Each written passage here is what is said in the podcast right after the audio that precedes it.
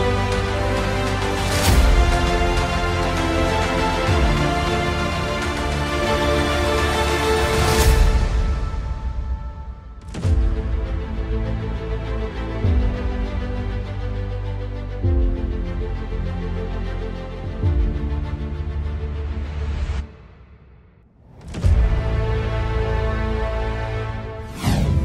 Alfredo Ramírez Bedoya es licenciado en Derecho y Ciencias Sociales por la Universidad Michoacana de San Nicolás de Hidalgo y cuenta con una maestría en Propiedad Industrial, Derechos de Autor y Nuevas Tecnologías por la Universidad Panamericana.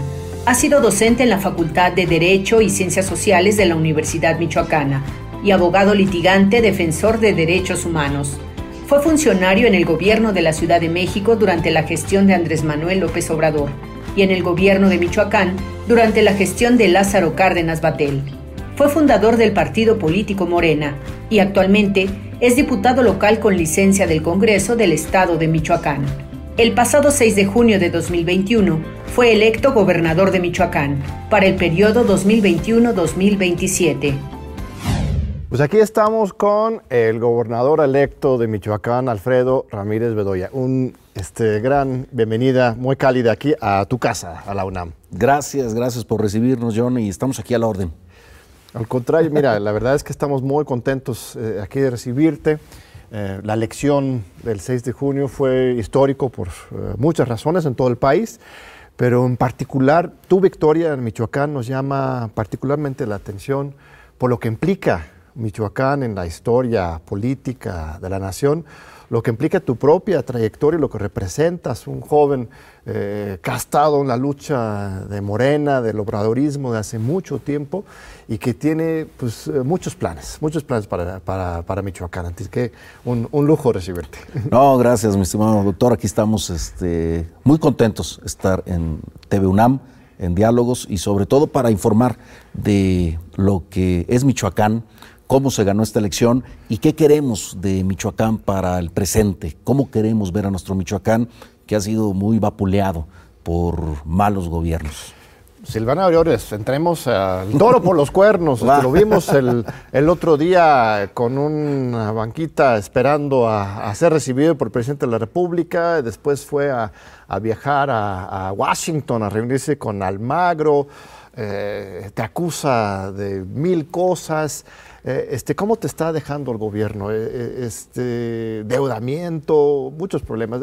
dame un, panorama general sobre lo que está pasando ahí en Michoacán. Sí, lo primero yo creo que este tema de, del banquito verde y ponerse ya fuera del Palacio Nacional, luego ir a la Suprema Corte, todo esto más bien es como un montaje, ¿no? Como un tema mediático de posicionamiento personal de su figura. Luego fue a Los Ángeles, fue a Chicago, fue a a Washington, a, la OEA, pero eh, hoy resulta que en Michoacán, el secretario de Finanzas, hoy, hace unos minutos, acaba de señalar que no tiene dinero para pagarle a los maestros y ni, para pagarle al gobernador, es lo que dice. Pero entonces, ¿quién pagó el viaje a Estados Unidos? ¿no? Porque estuvo allá ocho días en Estados Unidos, un tema que no tiene eh, ningún mérito, pero aparte aquí hay oficinas de la OEA y hay que agotar claro. los trámites. Es decir, primero tiene que acudir a las instancias nacionales y luego a las internacionales. Y aquí mismo hay una oficina de la OEA en México. Ahí tú puedes entregar tus documentos. Si realmente fuera un tema de, verdaderas pruebas, pues aquí mismo lo presentas, no tienes que andar viajando. Y, Más bien fue por la foto, ¿no? Sí. Este, con Almagro. Eh, mientras tanto, Michoacán está en una situación en varias zonas del estado desesperada en temas de inseguridad, hay que decirlo, la zona de Tepalcatepec, de Buenavista Tomatlán, de Aguililla, eh, vive una situación bastante desafortunada, muy delicada, grave. Es un tema humanitario donde las personas no pueden moverse libremente, no pueden comerciar sus productos. Eh, la adquisición de productos para llevarlos a estos lugares también es compleja. Hay una cuestión ahí muy, muy delicada. El tema del magisterio. No hay pagos a los maestros a las maestras de Michoacán. También han dejado de pagarle a algunos policías en algunas partes del estado y la inseguridad está eh, desbordada, está creciendo. Nosotros tenemos ahí una eh, teoría del que el, que está desestabilizando el propio Estado es el propio gobernador. Mira. Eso eh, es a la conclusión que estamos llegando.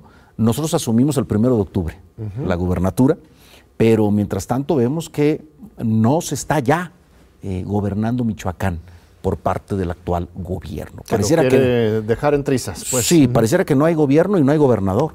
Sí, las dos cosas. Ahí hay un tema bastante delicado, eh, pero por supuesto que nosotros eh, ante esa claridad, ¿qué es lo que estamos haciendo? Lo que estamos haciendo es, y lo dijimos en campaña, muy claramente, una coordinación plena, en armonía, en alianza con el presidente Andrés Manuel López Obrador y con su gobierno, el gobierno de la Cuarta Transformación. Un tema fundamental es eh, la federalización de la nómina educativa.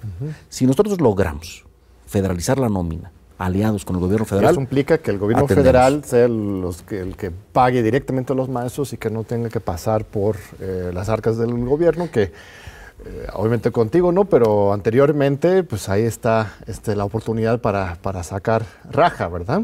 Totalmente es un tema donde es un esquema nuevo, un esquema donde la federación, los pagos son transparentes, los pagos son directos a los maestros, no hay intermediarios eh, de, este, de, ningún tipo y se le da eh, viabilidad a la educación en Michoacán, que al final de cuentas es el problema. El tema es, tenemos que volver a clases después del COVID. Eh, en cualquier momento, yo espero, después de esta tercera ola de COVID y conforme avance la vacunación, vamos a volver a las aulas. Y ese regreso en Michoacán, pues está en duda, sobre todo porque pues, no le pagas a los maestros. Varias escuelas tienen situaciones difíciles para volver a clases, tienes que invertir, representa recursos y sobre todo tenemos que volver a la armonía entre el magisterio, el Estado, los padres de familia, y eso pasa por pagarle sus quincenas a los maestros. Claro, por supuesto. Es lo básico. Un déficit fiscal de este año nada más, entiendo, corrígeme, que estaba leyendo de 13 mil millones de pesos. Fue lo que dijo... El, hoyo de fin de año se, te va a dejar el gobierno el 1 de octubre con las arcas vacías. Pues es lo que dijo el gobernador actual, que es de 13 mil millones de pesos. Eh, sería el déficit más grande en la historia de Michoacán Michoacán sí arrastra un déficit desde hace aproximadamente 15 años, un poco más, pero este déficit ha, venido creciendo. Eh, el año pasado fue de cerca de 6.800 millones de pesos, pero ahora brinca al doble, 13.300 eh, millones aproximadamente, es lo que está señalando. Aunque hoy, eh, hoy mismo el secretario de Finanzas parece que lo desmiente, y dice que el déficit en todo el sector educativo es de 5.700 millones de pesos. Nosotros calculamos un déficit de 7.200 millones. Eh, también parece que hay como un tipo de chantaje hacia el gobierno federal para que mande más recursos. Claro. Y no sé si es el año de Hidalgo, ¿no? Que, dice, que dicen por ahí. entonces, eh, señalar, oye, nos faltan 13 mil millones cuando en realidad faltan 7 mil. Claro, para llevarse las maletas de las oficinas. Hay que estar muy avispados en este Otra cifra de 20 mil millones de, deuda que tienes, porque una cosa es déficit fiscal y el otro es la deuda que te dejan, que tienes que estar administrando esa deuda y que no tienes dinero para, obra, para, política pública. Eso también es, una realidad, ¿verdad? El, Estado tiene una situación crítica financieramente hablando, 20 eh, mil millones de pesos en deuda bancaria, pero tenemos otra deuda que también es deuda, que es deuda institucional. Es decir, el gobierno del Estado no le ha pagado al ISTE, no le ha pagado al Seguro Social, las prestaciones de los trabajadores. Eh, creo que al ISTE se le deben 680 millones de pesos, por ejemplo. Al Seguro Social andamos ahí por los 400 millones aproximadamente. Entonces, así, con varios organismos, dependencias, eh, al propio sistema de pensiones estatales de Michoacán, se le adeudan 500 millones de pesos. Entonces ya cuando, a ver, el déficit, la deuda bancaria, la deuda institucional, deuda a proveedores del gobierno, pues bueno, esto es un tema este, de bancarrota prácticamente de las finanzas estatales. Pues la rifa del tigre te estás llevando, pero este, con una gran legitimidad este, popular y social. Pláticame un poco más de, ti, Alfredo. Este, ¿Cuándo conociste a Andrés Manuel? ¿Cuándo te afiliaste a Morena o al obradorismo? ¿Eres de los que llegó así eh, dos meses antes de 18? O sea, ah, aquí estoy, yo también soy de Moreno. ¿O, cuál, es tu trayectoria? De, los que llegaron cuando vieron que íbamos arriba en las encuestas, ¿no? Oye, van a ganar estos de Morena, ya déjame. No, no, no, nosotros venimos desde 1997, lo digo con mucho orgullo, es parte de nuestra eh, vida política. Eh, yo conocí al, presidente López Obrador cuando él era dirigente nacional del PRD, eh, con este esquema de Brigadas del Sol. Claro. Nosotros andábamos, 96, 97. andábamos tocando puertas, puerta por puerta en Morelia, en Michoacán. Eh, recuerdo, entregábamos un periódico también. ¿Cuántos años tenías en ese momento? 97. 19 años. No era el periódico Regeneración, tenía otro nombre, este, pero era un periódico ahí donde colaboraban los moneros famosos. Claro, Este, el Fisgón, otros más ahí, que es donde informábamos el tema del Fobaproa, me acuerdo perfectamente. Y bueno, de la crisis del 95, la crisis económica. Y ahí lo conocí, siendo él eh, dirigente nacional en Morelia. Y de ahí me llamó la atención esa forma política. Yo conocí a otros políticos, o comenzaba a conocer a otros políticos, pero tenía algo distinto este, eh, el señor López Obrador, que nos llamó la atención. Y estuve aquí en su campaña para jefe de gobierno. Aquí en la Ciudad de México. Aquí en la Ciudad de México, en la delegación Gustavo Madero. Eh, ahí estuvimos, ahí por Martín Carrera, eh, todo lo que es la Basílica de Guadalupe. También en promoción del voto para jefe de gobierno. Ganamos la jefatura de gobierno del 2000 y nos integramos al gobierno. Precisamente nos integramos a la subtesorería de política fiscal. La subtesorera era Raquel Buenrostro. Claro, bueno, sí, gran colega, también ha estado aquí un par de veces, ahora jefa del SAT. Es la jefa del SAT. Entonces, que ya fuimos a visitarla, por cierto. Y bueno, de, de ahí para acá, de ahí cuando la campaña del 2006, el fraude del 2006, luego el gobierno legítimo, que fue un esfuerzo muy grande, eh, resistir, y luego el 2012, que igual pues nos compraron la presidencia, si no, ganamos el 2012. Así es. Eh, eh, ahí el PRI se vio en aprietos, tuvo que sacar la cartera y gastar para ganar con Peña Nieto. Y luego Morena, cuando el presidente nos dice, a ver, hay que hacer esto, una nueva ruta, eh, del todo nuevo. Nosotros fuimos los que levantamos la mano y dijimos, aquí estamos, y trabajamos en la construcción de Morena, que también no fue fácil. Ahora se ve fácil porque gana gubernaturas. De 15 gubernaturas ganamos 11. Eso es impresionante. mantuvimos la mayoría en la Cámara de Diputados Federal.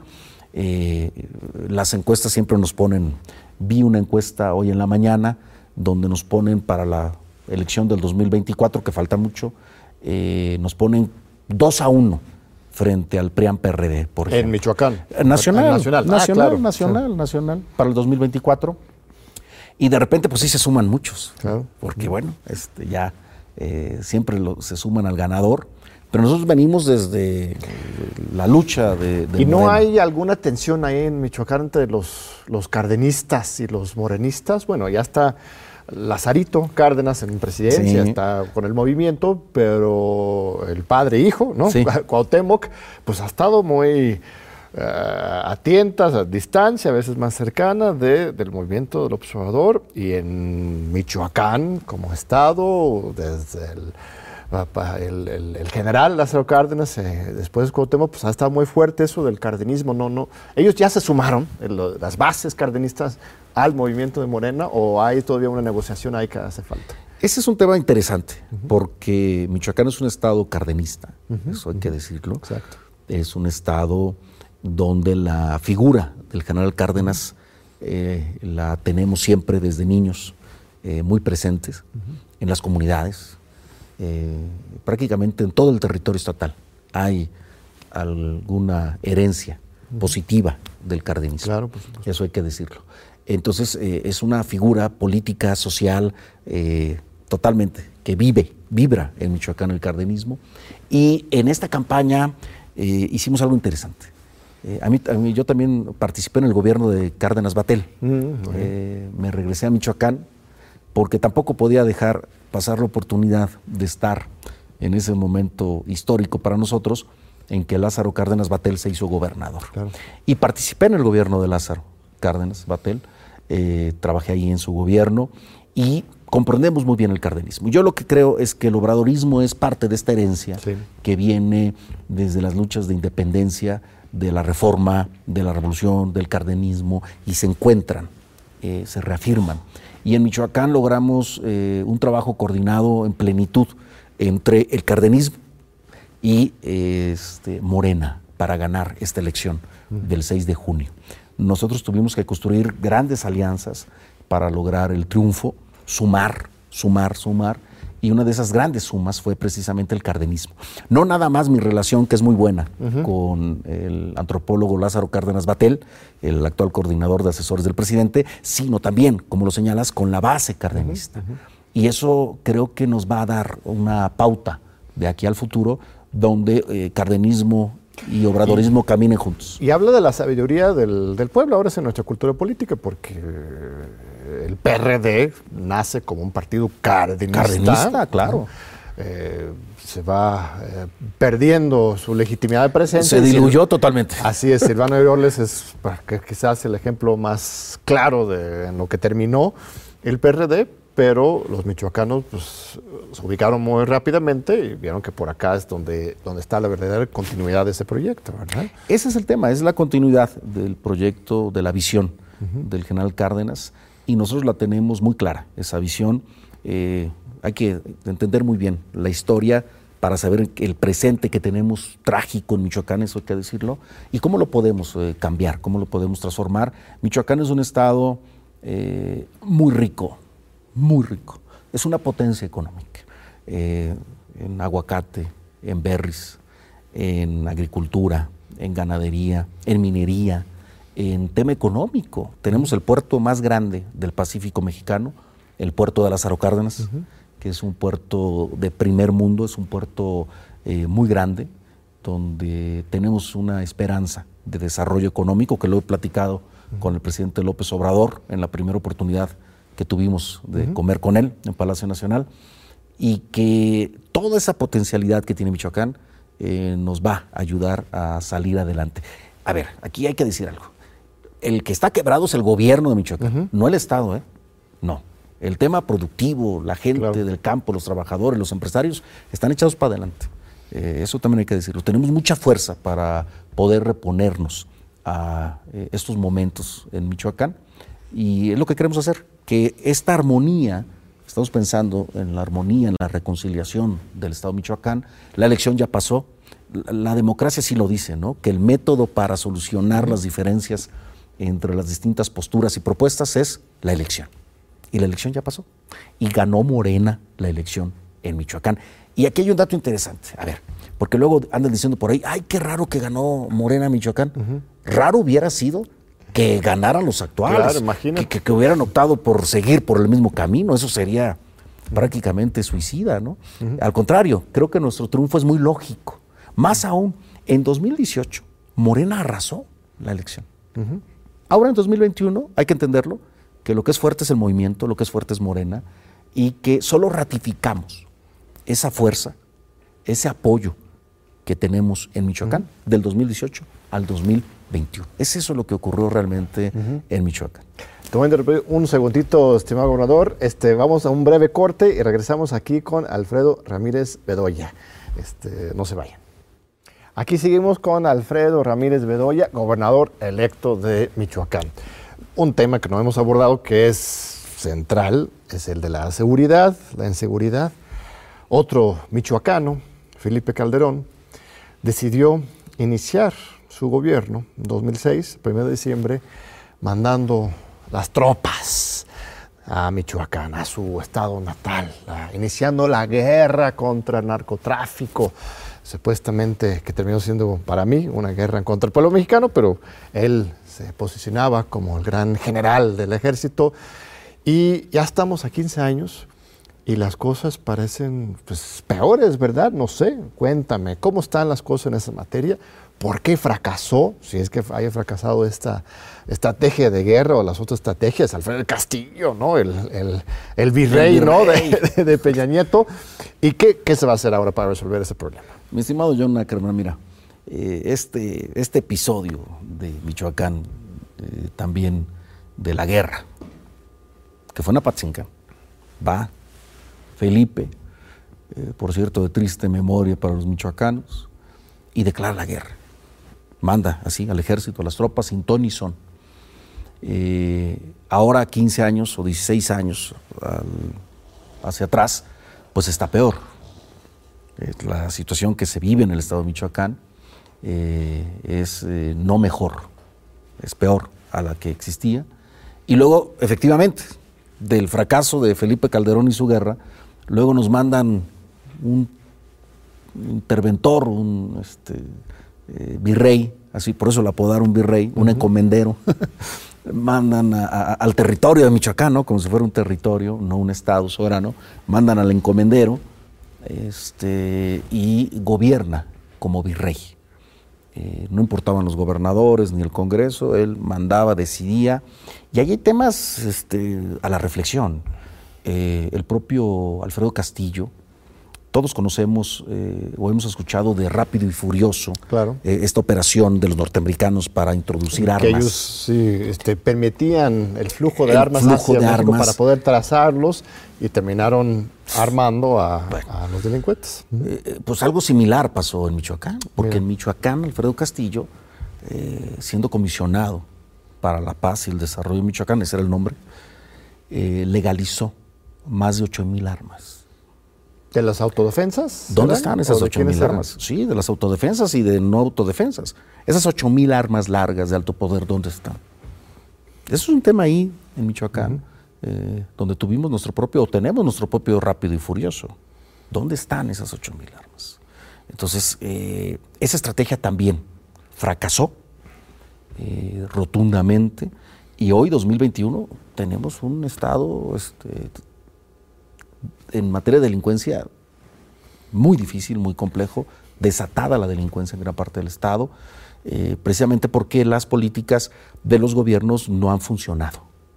Eh, no se ha dado la coordinación. Eso es por eso parte de nuestro proyecto, nuestro mensaje, nuestra propuesta y nuestra acción es coordinarnos plenamente con la estrategia del gobierno federal para poder enfrentar eh, el tema de la delincuencia organizada en Michoacán, porque ya tenemos dos casos fracasados, la guerra y el virrey. El intervencionismo fracasó también, porque luego hay quien dice, bueno, pues que vengan los norteamericanos también, ¿no? Ah, que venga la DEA, intervenga. Pues bueno, es que ya la experiencia que tenemos del intervencionismo con Alfredo Castillo, que sería similar, no funcionó el tema. Tenemos que ser eh, y entender esa realidad. A ver, dices que hubo varios fracasos, pero las autodefensas también fracasaron. No hubo en un momento dado alguna semilla de algo positivo. Eh, mira, hubo mucho debate en ese momento. Eh, José Manuel Mireles, en paz descanse, este, estuvo recientemente en, nuestro programa del 11, bueno, hace un año y medio, eh, un líder importante. Había otros autodefensas que tenían, al parecer, cierta independencia y buena voluntad, pero de repente también muchas historias de, corrupción, de complicidad, y al fin de cuentas no es lo mismo, ¿verdad? Con respecto a los policías comunitarios en Guerrero, que también hay de todo ahí, pero, pero no, no tiene ese arraigo, ¿verdad? O sea, ¿las autodefensas sí son una solución en, Michoacán de alguna otra forma o, estamos en contra de ellos? No fueron la solución, ni lo son, ni lo serán. Eh, creo que de repente lograron eh, tener respaldo de la opinión pública, pero siempre hubo dudas sobre de dónde llegaban las armas, por ejemplo, estas armas que legalizó Castillo, de dónde venía el financiamiento, eh, cosas este, por el estilo. Eh, recordemos que a veces no se sabía qué hacer con las autodefensas. El propio Alfredo Castillo eh, capturaba a algunos líderes de autodefensa, los metía a la cárcel y a, a los 15, 20 días los liberaba, es decir, no eh, había claridad, eh, ni hay claridad en el tema. Eh, hay que, yo lo digo, hay que desconfiar de este tema porque luego como que llama la atención mediática. Hace días salió una nota, ¿no? De que se arman los aguacateros para defender su aguacate. eso, a ver, con mucha prudencia, con siempre la duda de por medio, ¿eh? porque yo me he reunido con los eh, productores de aguacate eh, que exportan aguacate, que empacan aguacate, y ellos no tienen grupos de este tipo, a ver, también. entonces tenemos que ser muy fríos, muy analíticos en este tema, no dejarnos ir como por el espíritu quizás revolucionario, ¿no? Como si las autodefensas fueran revolucionarias. No, a ver, yo sí creo que tenemos que ser muy conscientes del tema. finalmente, no fueron una solución, eh, y no lo son, el tema de la autodefensa. En ese momento eh, fungía como asesor especial de seguridad pública del gobierno de Enrique Peña Nieto, Oscar Naranjo. Oscar Naranjo era jefe de policía con Uribe, eh, galardonado por la DEA, y yo siempre sospechaba que pues, estábamos en medio de reproducir algunas estrategias como lo que se había implementado en, en Colombia. Ahí también tienen todo tipo de autodefensas, pero lo que hacía el gobierno era más bien las guardias blancas. Armar desde el gobierno para generar conflictividad este, social, eh, este, evitar los costos, decir que la misma sociedad se estaba peleando para justificar represión y control social y generar pues, terror. Entonces, por ahí puede ser, aunque también hay autonomías muy legítimas, importantes de Michoacán, para ver el otro lado de la moneda. Este, el pueblo chirán otros pueblos indígenas sí tienen una experiencia de autoorganización, no, no le llamamos de autodefensa, pero de autogestión. Ellos le llaman... que tú mismo has defendido desde el Poder Legislativo local. Cuéntame también de ese otro lado. esos, son rondas comunitarias. Y esas han existido de mucho tiempo. Ahora el tema es que están también armándose, pero la ronda comunitaria es parte del autogobierno indígena en la meseta Purépech. Eh, y efectivamente nosotros apostamos, y no es que apostemos como si fuera una ruleta rusa, no, no, no un casino, no, no, no, sino que nosotros eh, vemos como una vía eh, importante, aparte constitucional, está en el artículo segundo constitucional, eh, el autogobierno pleno de los pueblos indígenas, su derecho al presupuesto directo, su presupuesto a brindarse su justicia también comunitaria, a rescatar su lengua, a seguirla aprovechando, sus saberes y haberes también. Y como diputado local, yo soy diputado local con licencia, eh, impulsamos una reforma a la ley orgánica municipal donde ya se reconocen eh, este tipo, estas figuras. Tenemos un, detalle ahí, efectivamente, en el tema de la seguridad, pero han sido muy efectivos los pueblos indígenas, Cherán es un ejemplo, y hay más en darse seguridad a sí mismos han sido más eficientes que varios municipios. Lo que tenemos que hacer es ver cómo encajamos el sistema nacional de seguridad con este tipo de rondas comunitarias, que sí son del pueblo, que sí los elige el pueblo y que sí cumplen una función social de seguridad propia pero no confundamos con otro tipo de... Peras con manzanas. Porque lo dices muy bien, eh, de repente esas este, formaciones armadas fuera de la ley, pues pueden ser guardias blancas, claro. pueden ser otro tipo de grupos de ajusticiamiento, de cuestiones eh, que luego ocurren, por ejemplo, en Chiapas.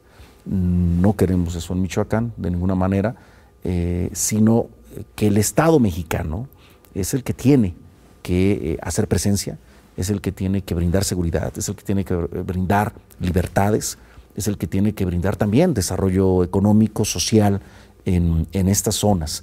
También eh, es parte del neoliberalismo. A ver, el neoliberalismo eh, es la menos ausencia del Estado que se pueda. ¿Qué generó eso? La menos ausencia del Estado dejó grandes extensiones de territorio en el país, entre ellas la Sierra Costa Michoacana y otras más, fuera de la visión del gobierno, o fuera de la visión y la atención del Estado mexicano y del gobierno mexicano. Entonces, esos espacios vacíos se ocuparon. Desafortunadamente los ocupó la delincuencia organizada.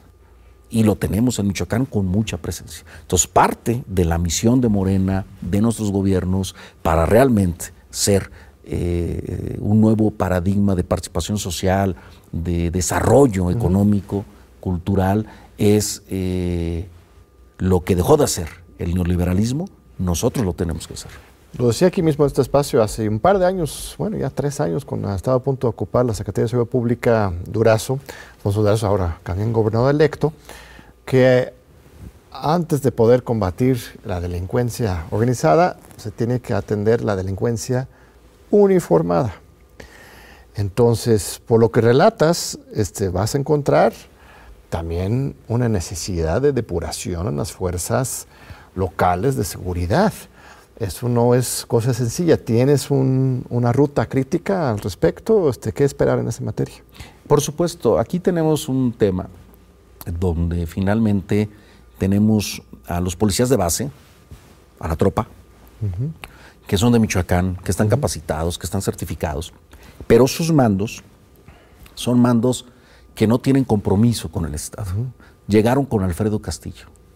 ¿Todos o algunos? Pues la gran mayoría, de los mandos este, policiales.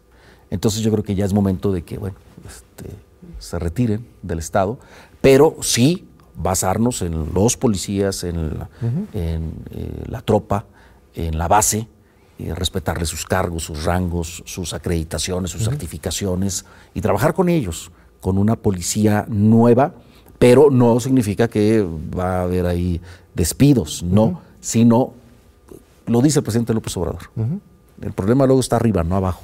Claro. ¿sí? Entonces ahí lo que tenemos que hacer es eh, formar un equipo comprometido con Michoacán para rescatar la seguridad pública de todas y de todos. Digo, todo, yo también vivo en Michoacán, yo también estoy en ese entramado de eh, sentirnos inseguros, pero eh, trabajar por la seguridad. Eso lo tenemos que hacer. Hoy, ya, ya en este momento hay más Guardia Nacional en Michoacán que policías estatales, por ejemplo. es lo que te iba a decir, esto te va a ayudar bastante la, coordinación, porque ahorita no hay coordinación. Pues la verdad es que no hay coordinación, porque hay desconfianza. Eh, entonces, cuando hay desconfianza, entonces no hay coordinación. Eso nos va a permitir, eh, con el esquema de la Guardia Nacional, la Policía Estatal de Michoacán, trabajar en una misma dirección, coordinados, otra vez el punto de la coordinación con el gobierno de la República. Y lo tenemos que hacer así en todos los sentidos. Un tema, el tema económico. De cada 100 pesos que llegan a Michoacán, o tiene Michoacán disponibles como gobierno, 96 llegan de la federación. Solo cuatro los genera el Estado. Eh, esa es la dependencia que tenemos de la federación. Entonces, si, nos peleamos con la federación, este pleito de Silvano, que no es de ahora, con el presidente de la República, que ya va a tener tres años el pleito, eso no le sirve a Michoacán. Eso le servirá a lo mejor a Silvano para salir en los medios nacionales, ¿sí? Para sacarse la foto y salir en primera plana de algún periódico.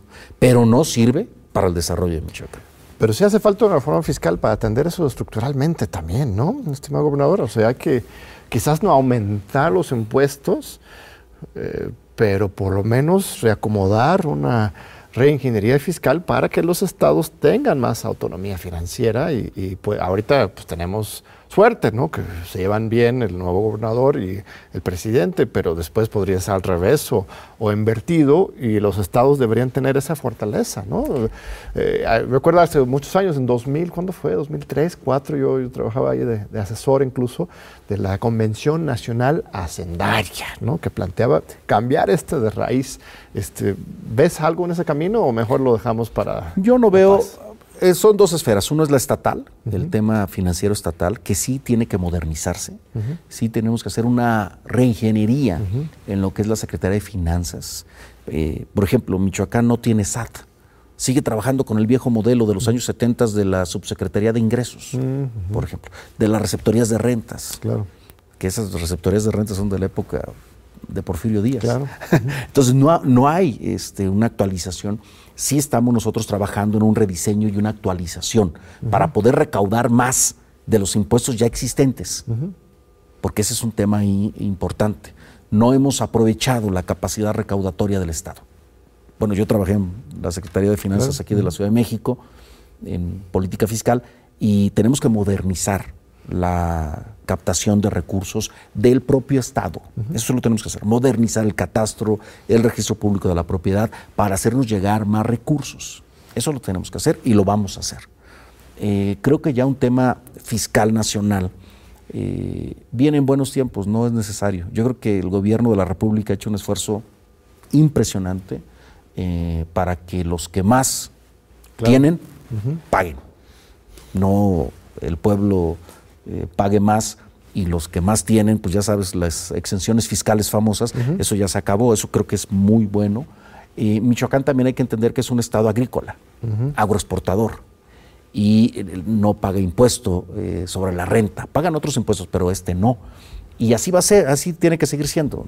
Los alimentos no pueden pagar impuestos. Eh, entonces hay que aceptar la realidad que tenemos en Michoacán. Y no vamos a industrializar el Estado en seis años, eso es imposible. Eh, sí, tenemos que tener una política industrial fuerte, sobre todo en el puerto de Lázaro Cárdenas, eh, muy interesante, sobre todo ahora con el tema del TECMEC y con los chinos que tienen que instalarse en México o en alguna parte del TEMEC, tenemos que aprovecharlo. Pero nuestra realidad es eh, una buena administración, sin corrupción, con honestidad, puede y alcanza. O sea, no para lujos, no para nada de eso. Este, ya cero helicópteros para el gobernador. Se acabó el tema de los helicópteros para el gobernador. Eh, eso nos va a generar ahorros. Bueno, el gobierno del Estado se ha gastado en cinco años casi mil millones de pesos en helicópteros. En helicópteros nada más. Helicópteros. Mantenimiento, gasolina. Mantenimiento, este, gasolina, todo. Eh, pilotos. Eh, es un exceso. Con honestidad, con austeridad. Tenemos un gobierno muy obeso, muy grande. Tenemos que hacerlo eficiente.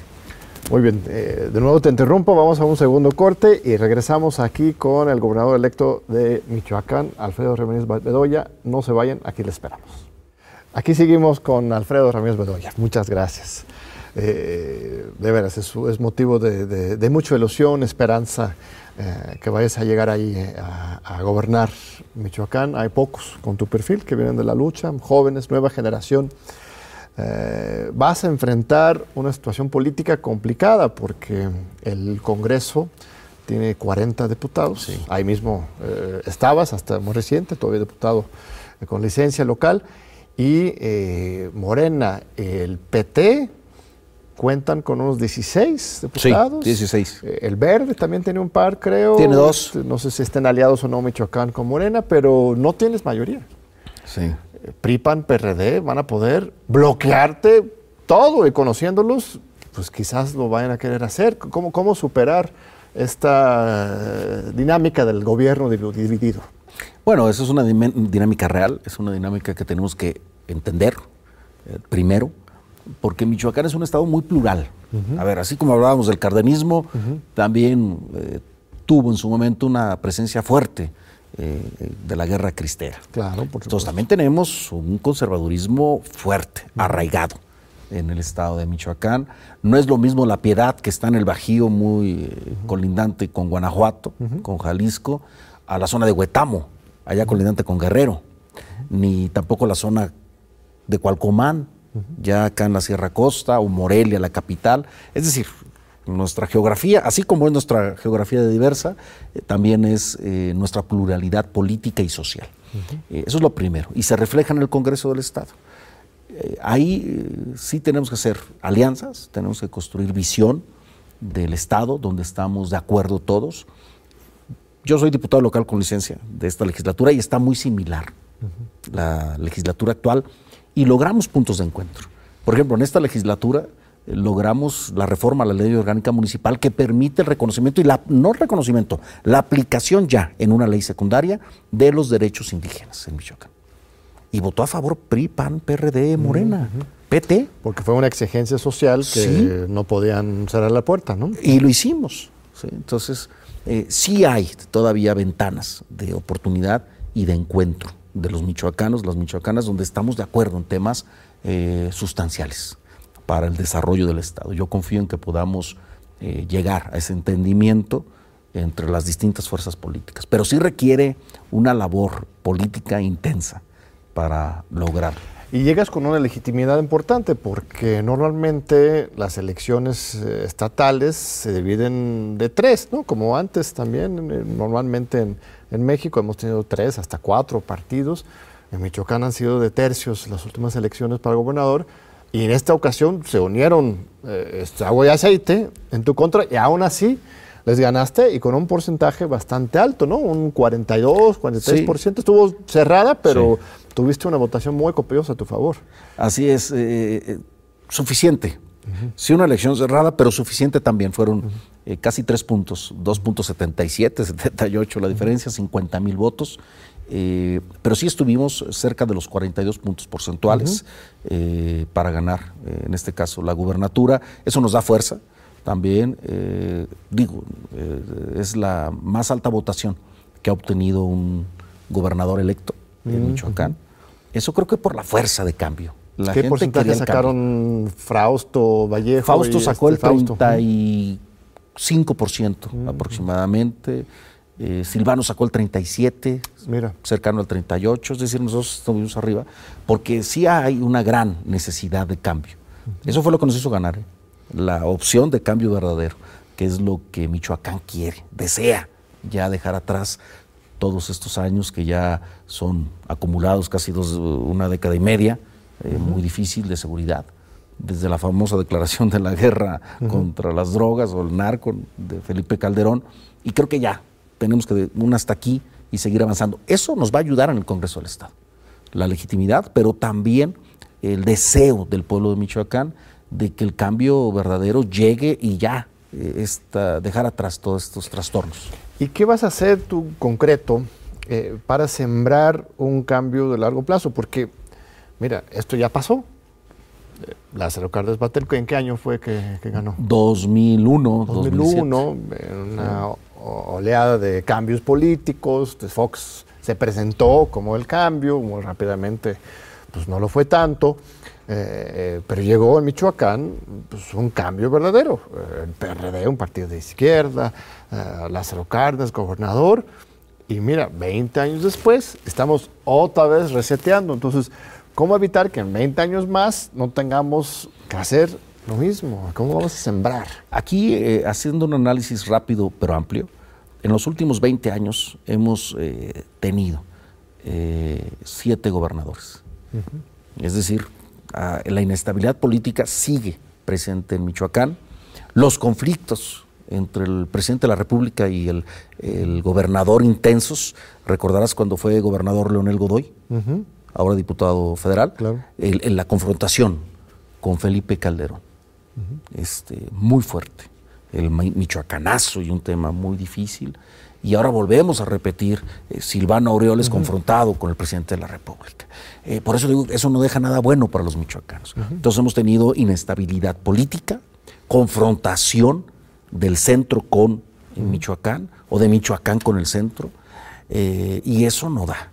Tenemos que luchar por la gobernabilidad del Estado, la gobernanza. Es fundamental. Primero, lograr la gobernabilidad. Y vuelvo al tema, eso pasa por el Congreso del Estado de Michoacán. Entonces, la responsabilidad de la gobernabilidad no es nada más del gobernador, también es de las fuerzas políticas, que vemos está la distribución muy plural. Entonces ahí el, tema es que todos somos responsables. Eh, de mi parte ya no va a haber confrontación con el presidente López Obrador, ni tampoco con el próximo o próxima presidenta del 2024 para adelante. Eso es un punto eh, fundamental para avanzar. La no confrontación con la federación y también buscar la reconciliación en el estado de Michoacán. Le tenemos que trabajar mucho, dedicarle tiempo, esfuerzo, diálogo a la reconciliación del Estado de Michoacán. La reconciliación política es primero ¿eh? y luego todas las demás. Ahora, la elección del 6 de junio tuvo grandes luces. La victoria en Michoacán, la tuya, para mí es este, de las más importantes, lo que ocurrió el 6 de junio. Pero también hubo algunos claroscuros eh, para el movimiento de la 4T y en general del, mm. del avance este, democrático del país con respecto a eh, polarizaciones y con respecto también a pues, cierto voto de castigo hacia el obradorismo. No sé si esto se vivió también en Michoacán, en, la capital, por ejemplo, de Morelia, no sé, en otras zonas que tú mencionas más históricamente panistas o, conservadoras, este, sí detectas cierta también esperanza, pero también desesperación o crítica.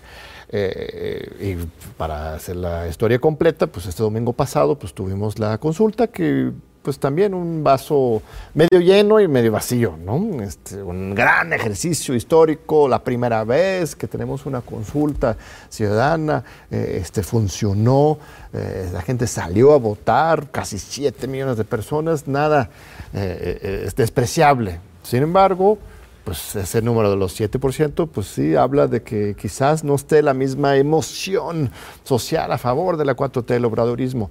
Eh, ¿Cómo atender eso también? Por, un lado, el reto político que mencionabas, pero el otro es el reto social, ¿no?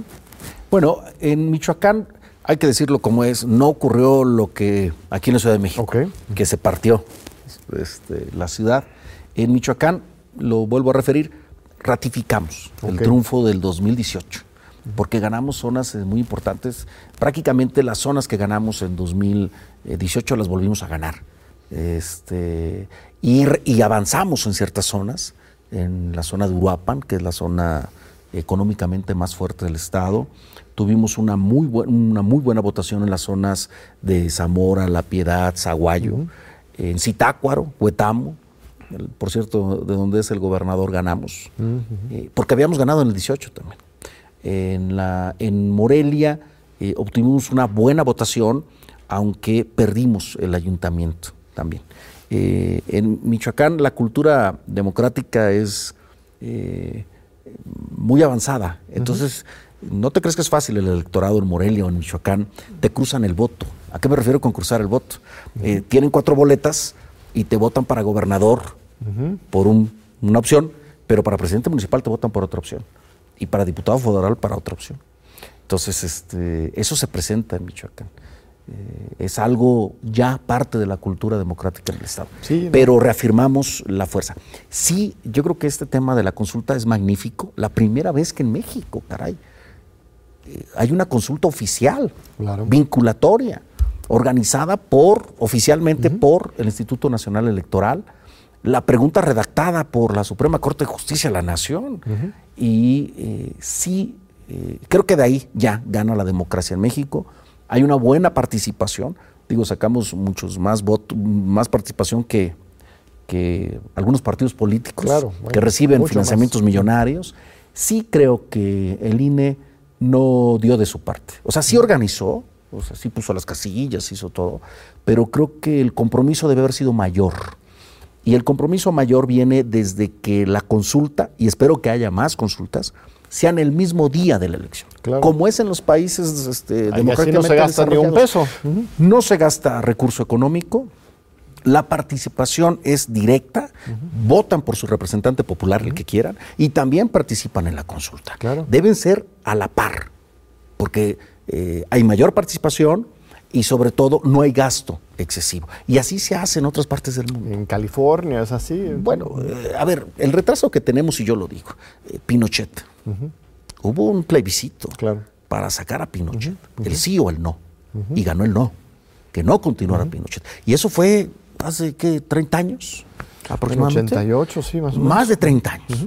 Fíjate, eh, qué, qué ventaja nos llevan los países sudamericanos en tema de plebiscitos. Y aquí todavía hay resistencias para las consultas populares. Ahí está todavía. Sí existe izquierda-derecha. ¿eh? Es muy claro que existen. Nosotros como Morena no organizamos, a, ver, también, nosotros no organizamos la consulta, la organizó el INE.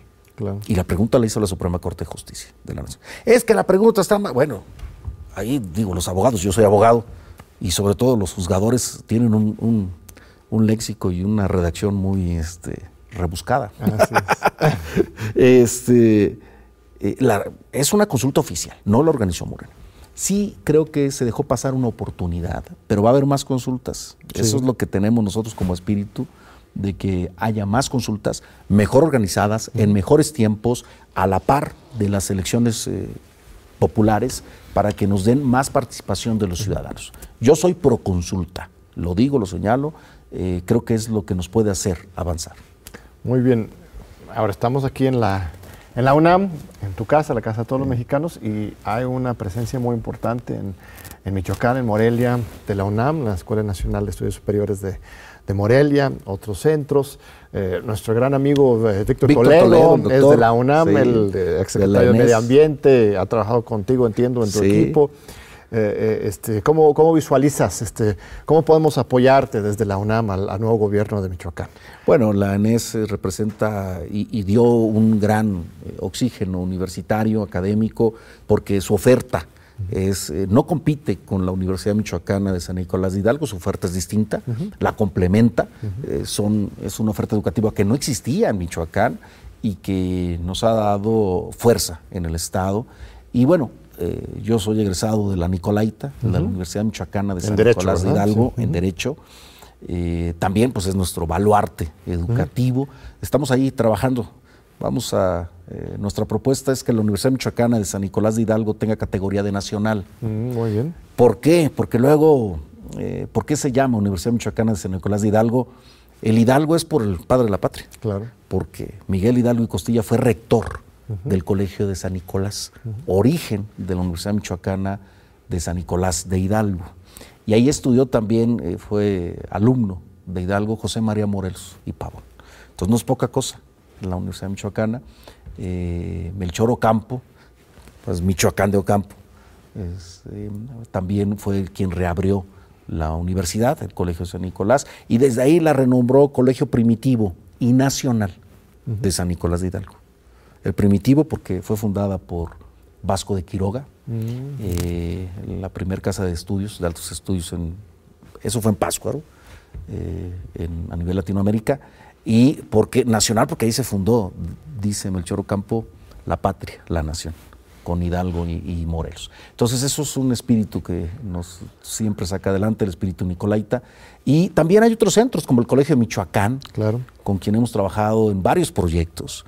Eh, bueno, el queso cotija es uno de ellos, el patrimonializar la artesanía, revalorarla, toda esta idea viene del Colegio de Michoacán y nosotros siempre hemos estado ligados, como lo dices, con la cultura, pero también con la academia. Claro. Eh, es algo que nos llama la atención. Es esa inteligencia colectiva que hay en las universidades, en los centros de estudios. Hay que llevarla a la práctica, hay que ponerla eh, al servicio este, del desarrollo del país y tenemos experiencia en eso, con el Colegio Michoacán, con la Universidad Michoacana, eh, con la ENES también de la UNAM Campus Morelia. Sí, no, pues qué bueno. Nuestra coordinadora de género de la UNAM era este, la, directora ahí del, del ENES. Este, tenemos ah, mucha, mucha cercanía con, con ellos, con, con doctor Mario, que es actualmente el director, así que espero que podamos hacer muchas cosas juntas y qué bueno tener un gobernador este, eh, comprometido con la ciencia, con la cultura, las artes. Eh, pues te deseamos este, mucho, mucho éxito. No sé si tienes un último mensaje aquí que quieres compartir con nuestro muy amable público. Pues mi estimado John Ackerman, doctor, muchas gracias por invitarnos. Ya por ahí teníamos eh, algunos días que nos habías hecho la invitación y saludos a todo el pueblo de Michoacán, a todo México. Michoacán es México y también decir que no vamos a estar ya más aislados de las políticas nacionales y queremos también eh, desarrollo. Agradecerte mucho la oportunidad de dialogar, de platicar y muy amena, sobre todo la entrevista. Al contrario, estimado gobernador, bienvenido aquí a la UNAM y mucho éxito. Muchas gracias y te esperamos de nuevo en ocho días aquí en TV UNAM en tus diálogos por la democracia.